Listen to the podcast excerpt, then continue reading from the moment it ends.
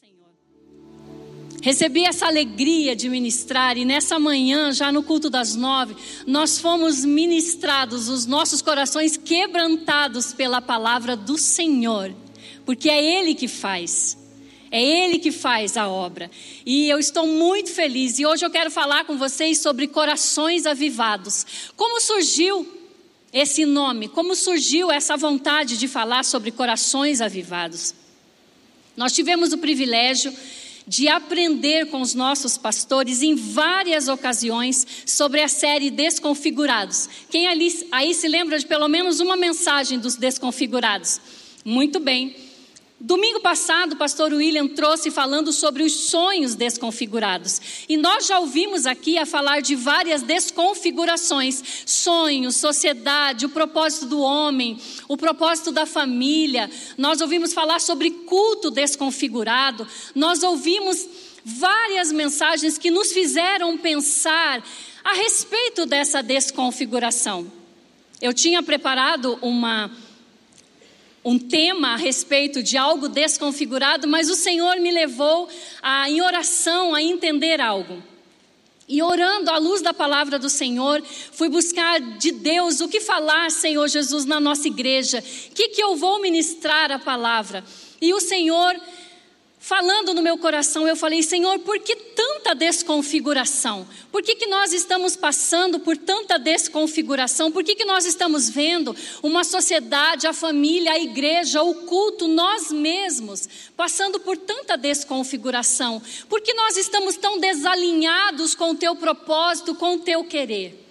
E o Senhor soprou ao meu coração que um dos motivos para que nós estejamos passando por isso é que o nosso coração perdeu o avivamento. E é sobre isso que nós vamos falar nessa manhã.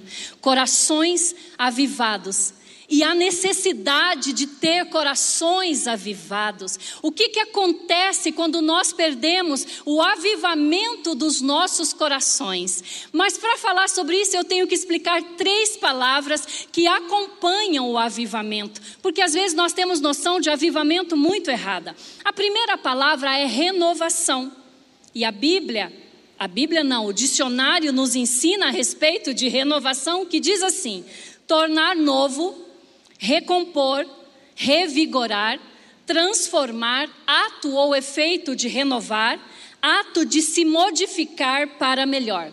A outra palavra é revolução, ato ou efeito de revolucionar um ambiente, mudança profunda ou completa, causa notável, mudança em transformar radicalmente. E a última palavra é avivamento ação de avivar, de dar brilho, tornar mais ardente, tornar mais vivo, tornar mais intenso. Muitos de nós fomos ensinados ou imaginamos que avivamento é barulho. São pulos, gritos e moveres. Mas o verdadeiro avivamento, ele acontece no nosso interior, no nosso coração. É quando o nosso coração se torna mais ardente, mais vivo, mais avivado, mais brilhante. Então o verdadeiro avivamento, ele começa de dentro para fora. É quando nós temos o nosso coração alinhado ao sentir e ao mover de Deus para aquele tempo. E o avivamento que permanece é quando o nosso coração queima, quando nós experimentamos aquele ardor do avivamento pessoal, que traz uma mudança no ambiente onde nós estamos, que revoluciona as pessoas que estão ao nosso redor, revoluciona o ambiente, trazendo renovo para as nossas vidas e transformação. Nunca nós podemos pensar no avivamento sem transformação. Avivamento sem transformação não é avivamento. E quando eu meditava na palavra do Senhor, por que, Senhor, dessa desconfiguração? E o Senhor me leva a pensar dos corações que perderam o avivamento. Eu fui olhar para dentro de mim e falei: Senhor, aonde eu me desconfiguro? E o Senhor me fez lembrar de várias situações, às vezes detalhes muito pequenos, que o meu coração se desconfigurou na presença dEle. E quando eu viajo nesse tema e falando com o Senhor em oração, eu falei: Senhor, me dá um personagem que viveu um período de desconfiguramento, que viveu um período, Senhor, em que o coração dele não estava mais vivendo dentro desse propósito. E aí que entra o texto de Juízes. O Senhor me leva a falar de Gideão.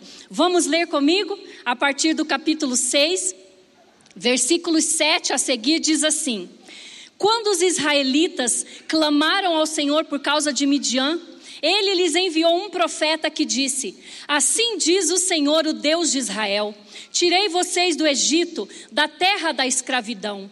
Eu os livrei do poder do Egito e das mãos de todos os seus opressores. Expulsei-os e disse a vocês: Expulsei-os e dei a vocês a terra deles. E também disse a vocês: Eu sou o Senhor, o seu Deus. Não adorem os deuses dos amorreus em cuja terra vivem, mas vocês não me deram ouvidos. Então o anjo do Senhor veio e sentou-se sobre a grande árvore de Ofra, que pertencia ao Abiesrita Joás. Gideão, filho de Joás, estava malhando trigo num tanque de prensar uvas, para escondê-lo dos midianitas. Então o anjo do Senhor apareceu a Gideão e lhe disse: O Senhor está com você, poderoso guerreiro. Ah, Senhor. Gideão respondeu: se o Senhor está conosco, por que aconteceu tudo isso? Onde estão todas as suas maravilhas que os nossos pais nos contam quando dizem: Não foi o Senhor que nos tirou do Egito, mas agora o Senhor nos abandonou e nos entregou a Midian? O Senhor se voltou para ele e disse: Com a força que você tem, vá libertar Israel das mãos de Midian. Não sou eu quem o está enviando. Ah, Senhor, respondeu Gideão: Como posso libertar Israel? Meu clã é o menos importante de Manassés e eu sou o menor da minha família. Eu estarei com você, respondeu o Senhor, e você derrotará todos os midianitas como se fossem um só homem. Quando nós viajamos na leitura desse texto de Juízes e nós vemos a história de Gideão e do povo de Israel que estava ali sofrendo, nós vamos descobrir que havia sete anos o povo estava escondendo-se dos midianitas, o povo estava fugindo dos midianitas e com as pessoas que eles também se associavam. O povo de Deus estava sofrendo por conta da desobediência que eles tiveram em não observar a lei do Senhor. Eles estavam sofrendo porque desobedeceram. Eles estavam sofrendo e o povo passava por um momento de enorme apostasia espiritual. Quando nós olhamos e nós vemos Gideão ali tendo essa primeira experiência, porque não foi a única experiência que ele teve com Deus, ele precisou de outras experiências, tamanho era a situação que o coração dele se encontrava. Você já percebeu que quando nós passamos por um longo período de sofrimento, quando nós passamos por um longo período de tempo em que o nosso coração se encontra entristecido, como nós ficamos? O nosso coração fica frustrado, o fogo de Deus apagado, nós temos até desconfiança dentro do nosso coração. Foi por conta disso que Gideão fez várias propostas de testar Deus, fazendo ali, é, colocando a lã, fazendo aqui também, trazendo o alimento que foi totalmente queimado. Nós não vamos nos deparar nesses momentos em que ele pediu uma prova para o Senhor por conta do nosso tempo, mas nós vamos olhar para aquele coração que estava precisando de avivamento.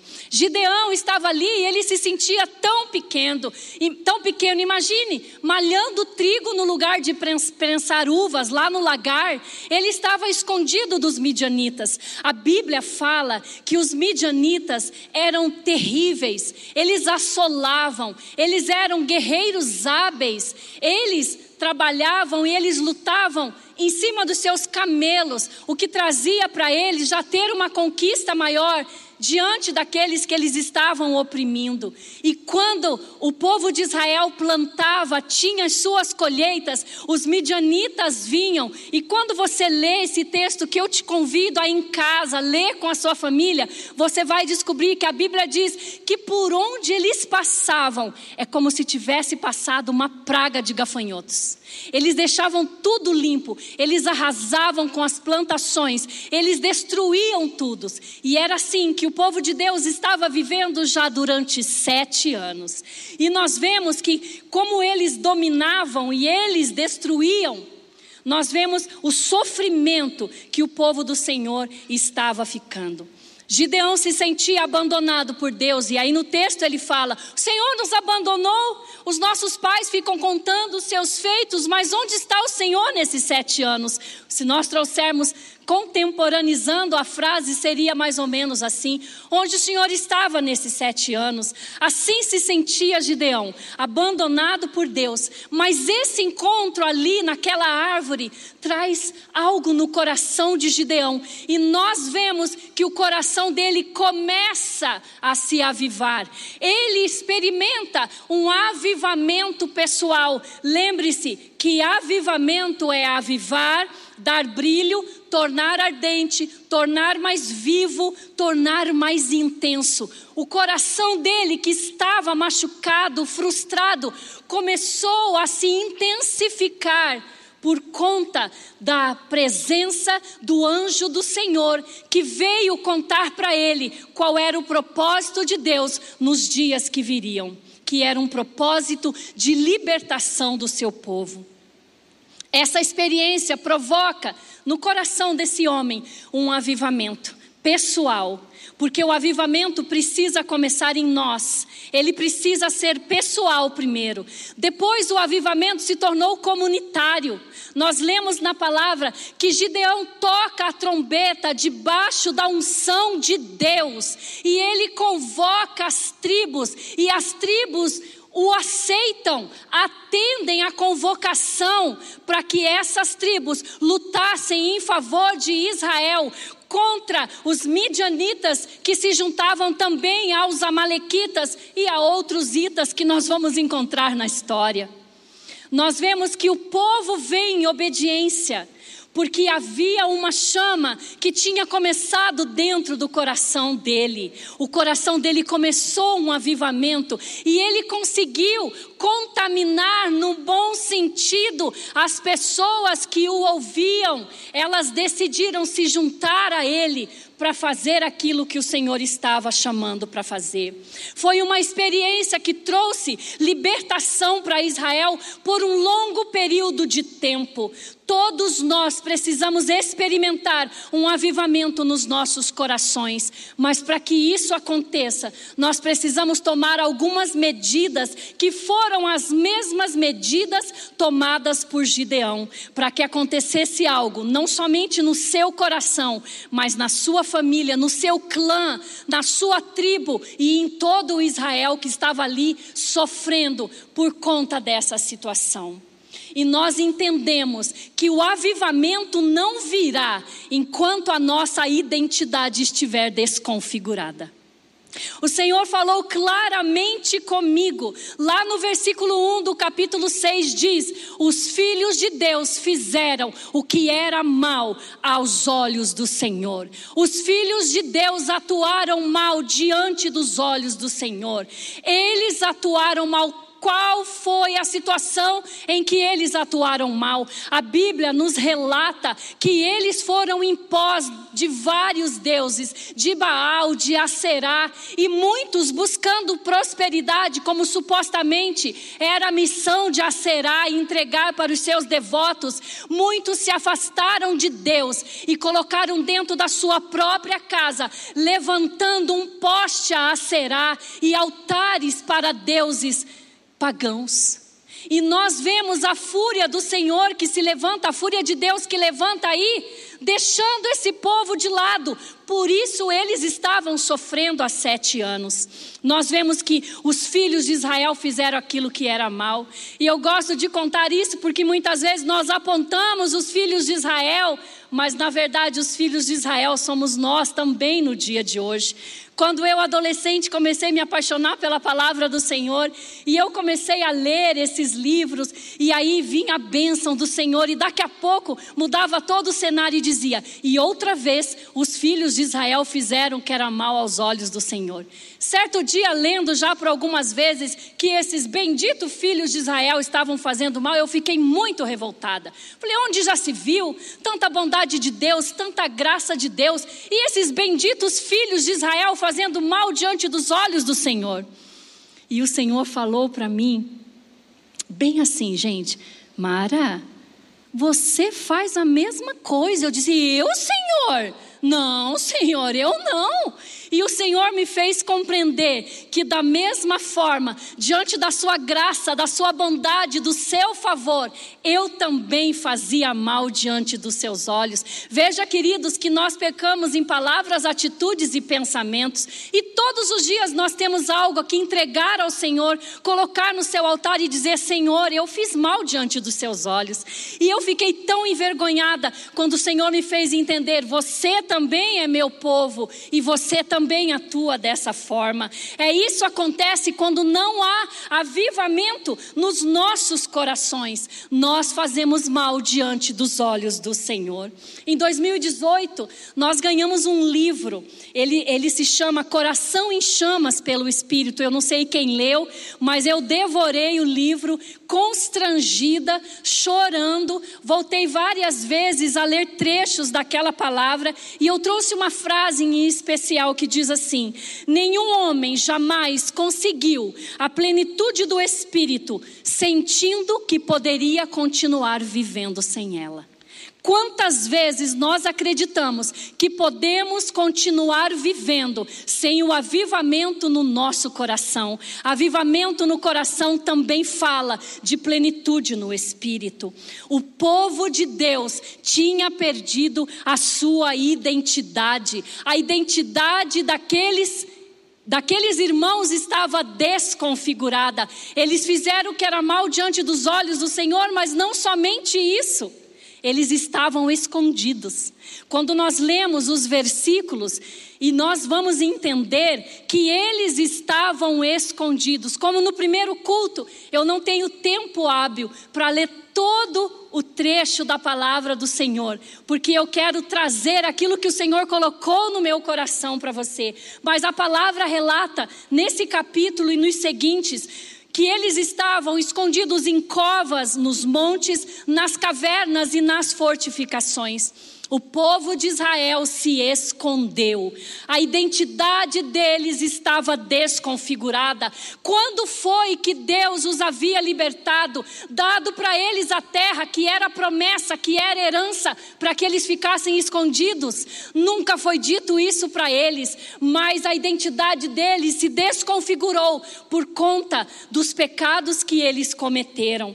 E quando eu olho para isso, o Senhor me faz pensar que nós também perdemos a nossa configuração porque nós nos escondemos. E isso é muito sério, e isso é muito forte. Às vezes nós estamos aqui, queridos, olha, Percebam que eu me incluo, eu venho aqui no poder do Espírito para dizer isso para vocês, sem julgamento. Eu me incluo. Quantas vezes nós estamos na casa do Senhor e nós nos motivamos, nós choramos, nós dançamos, nós dizemos: Senhor, o Senhor é grande. Mas quando nós nos afastamos, nós saímos daqui, o nosso coração começa a se desconfigurar por tudo que nós ouvimos. As ideologias do mundo já não nos assustam mais mais. Nós ouvimos o que as pessoas, o que a nova ideologia propõe para a sociedade, para o casamento, e nós não nos assustamos mais.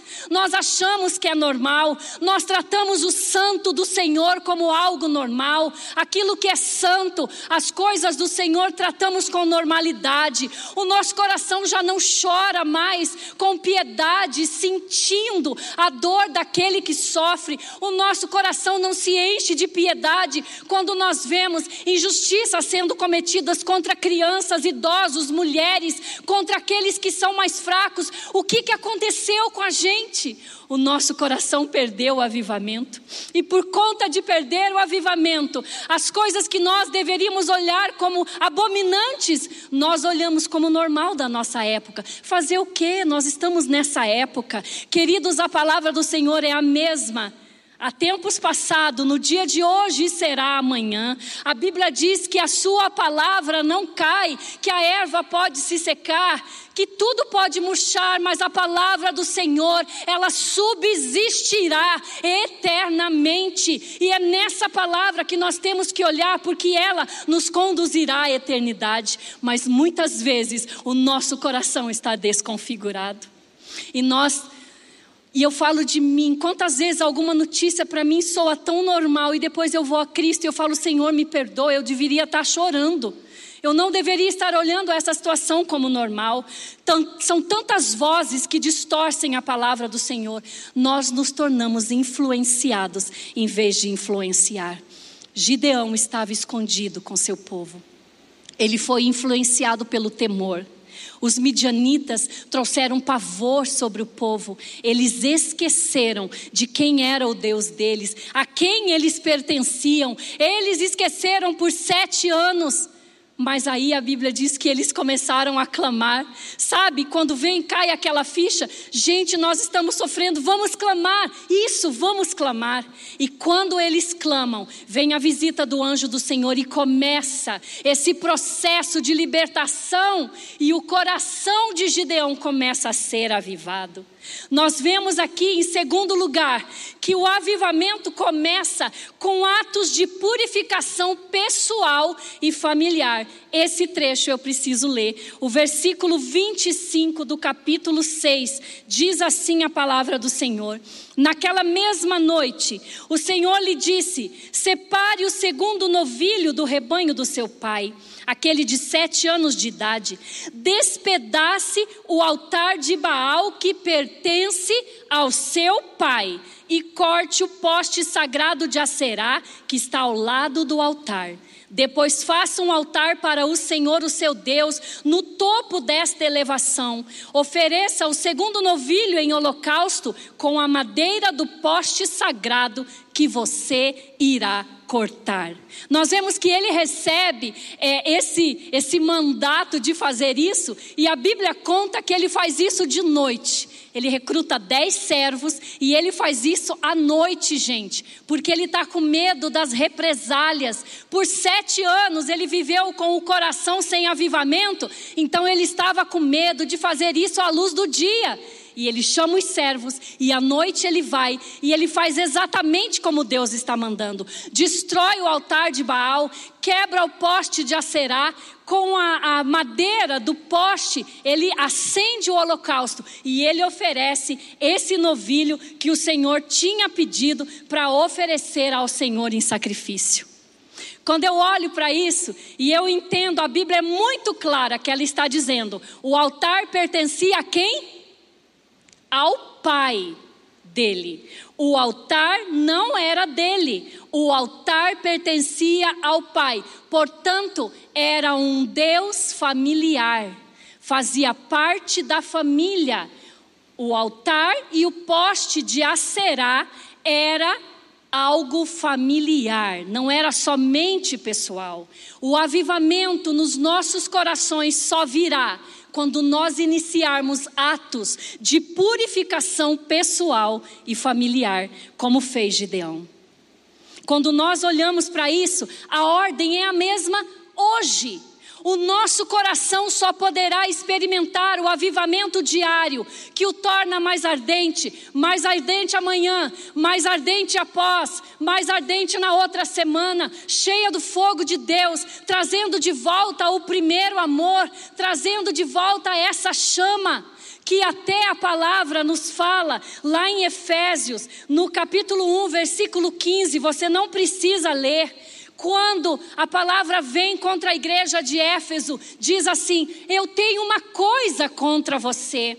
Você abandonou, você deixou o seu primeiro amor. E trinta e poucos anos passado, ela foi uma igreja que foi elogiada pelo seu amor e pela sua forma de tratar aqueles que precisavam. Mas os trinta e poucos anos passaram e alguma coisa desconfigurou o avivamento do coração da igreja de Éfeso. O que será que desconfigurou o coração dela?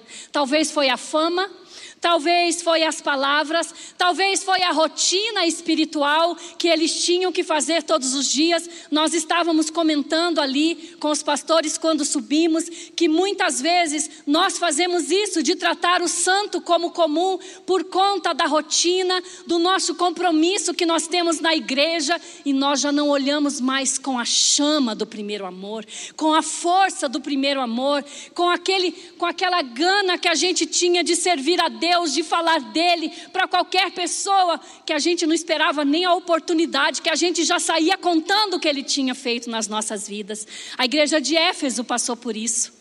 Ela deixou esfriar, ela desconfigurou o seu coração do avivamento.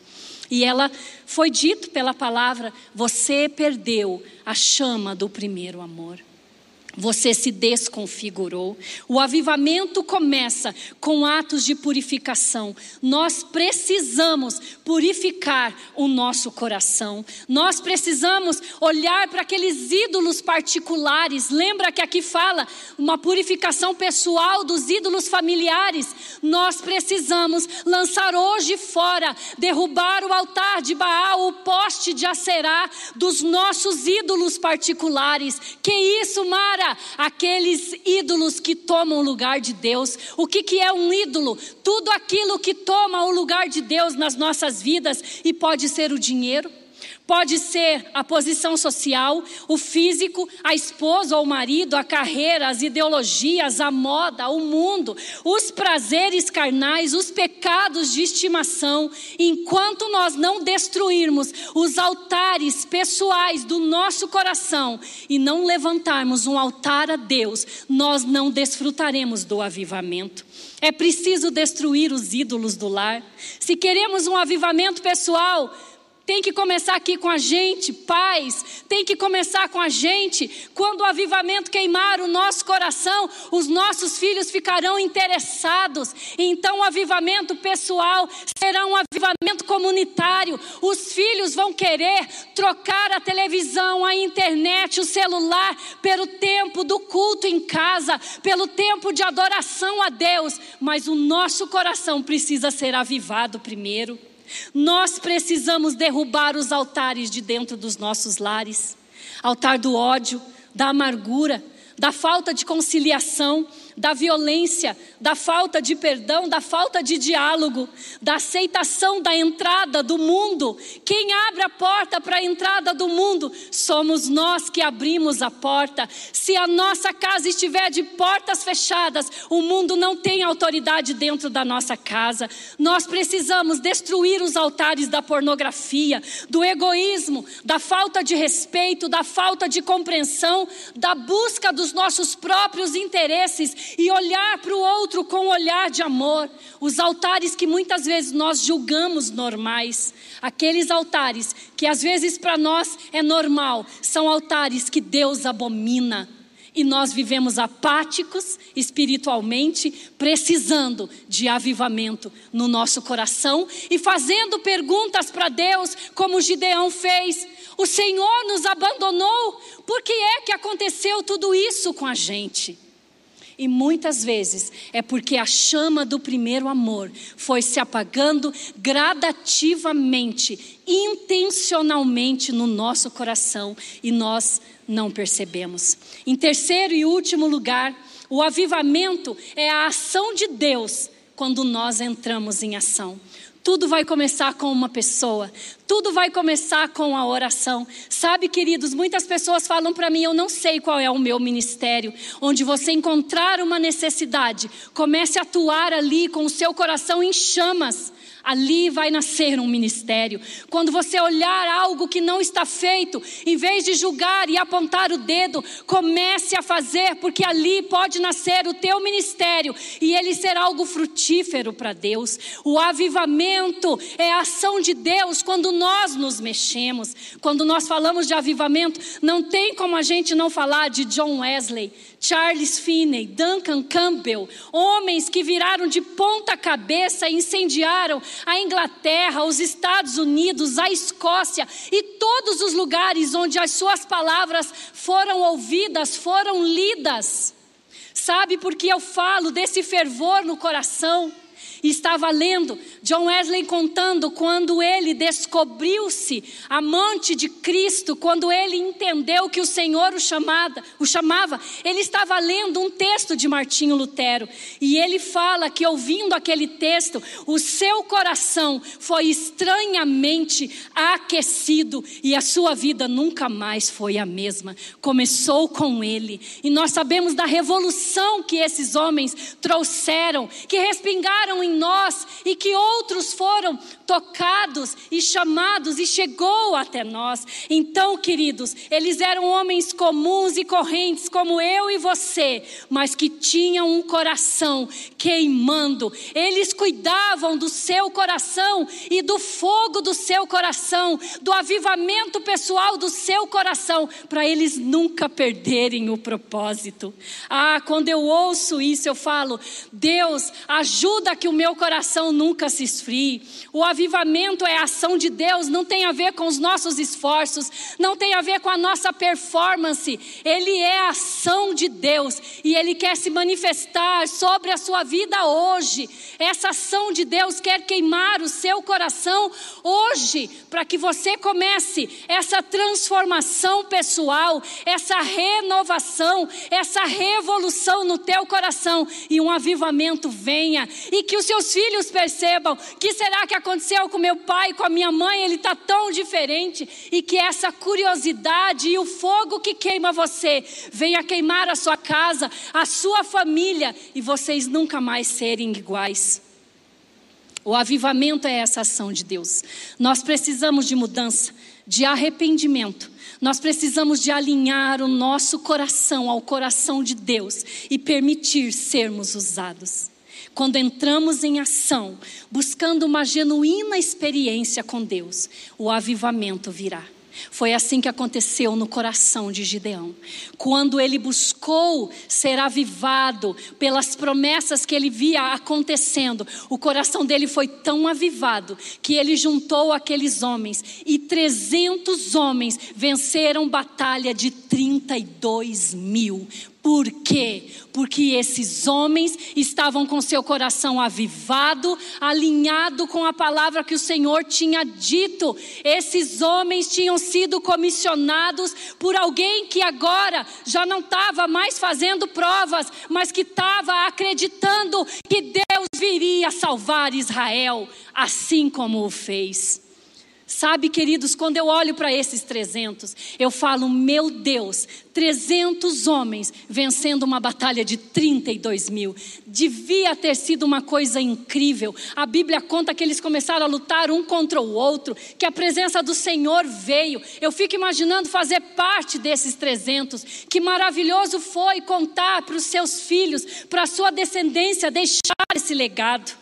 Nós não podemos viver de experiências passadas. Às vezes nós nos lembramos, ah, faz tanto tempo, olha, eu fui tão usado, havia tanto fogo de Deus no meu coração. Deixa eu te dizer que o fogo é para ser reavivado, é se tornar cada dia mais brilhante. O Senhor convida para nós vivermos isso todos os dias. Ele quer continuar queimando o nosso coração. Nós não podemos viver de promessas passadas. Enquanto nós cantamos aqui, eu gostaria que nós fizéssemos uma reflexão. O Senhor nos convida nessa manhã onde essa palavra nos faz olhar a mesa do sacrifício, a mesa da ceia, aonde o sacrifício foi tão perfeito, foi cabal. Nós nós nos encontramos pequenos diante de tanto amor, de tamanho sacrifício de Jesus na cruz. Ele fez isso por nós. Ele morreu a morte vergonhosa de cruz por nós. Para que nós vivêssemos uma vida plena, para que nós vivêssemos não das migalhas dos avivamentos passados, mas para que nós vivêssemos em nosso coração uma chama que arde dia após dia, cada vez mais. Quando eu olho para o sacrifício do Senhor, eu falo, Senhor, me ajuda a ser melhor a cada dia. Que os pecados cometidos nessa semana eu não os volte a cometer mais. Senhor, tenha misericórdia da minha vida. O seu sacrifício foi tão grande, foi tão intenso, foi maravilhoso, foi perfeito. Ele nos chamou, ele nos tirou das trevas para a sua maravilhosa luz e nós nos permitimos, às vezes, seguir apáticos pela vida. Queridos, ele nos convida hoje a fazer um pacto e decidir por mudança de vida. Eu te convido a ficar em pé e cantar com a gente essa canção enquanto você pensa, para que depois eu esteja orando. Toda a igreja se coloca em pé neste momento. Canta com a gente com essa palavra no teu coração.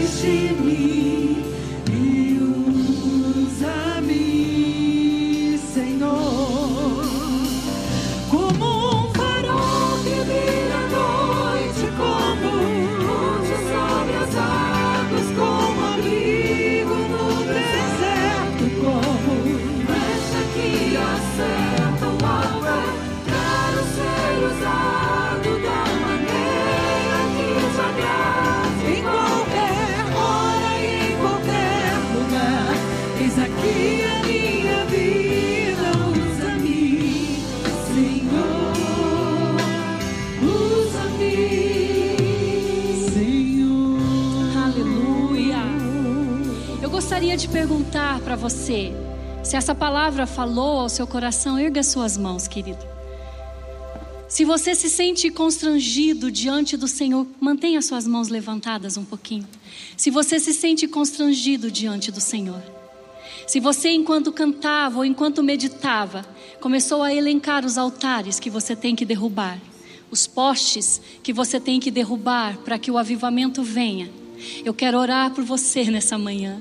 Eu quero orar por você e te convidar a fazer um pacto hoje e decidir por uma mudança de vida.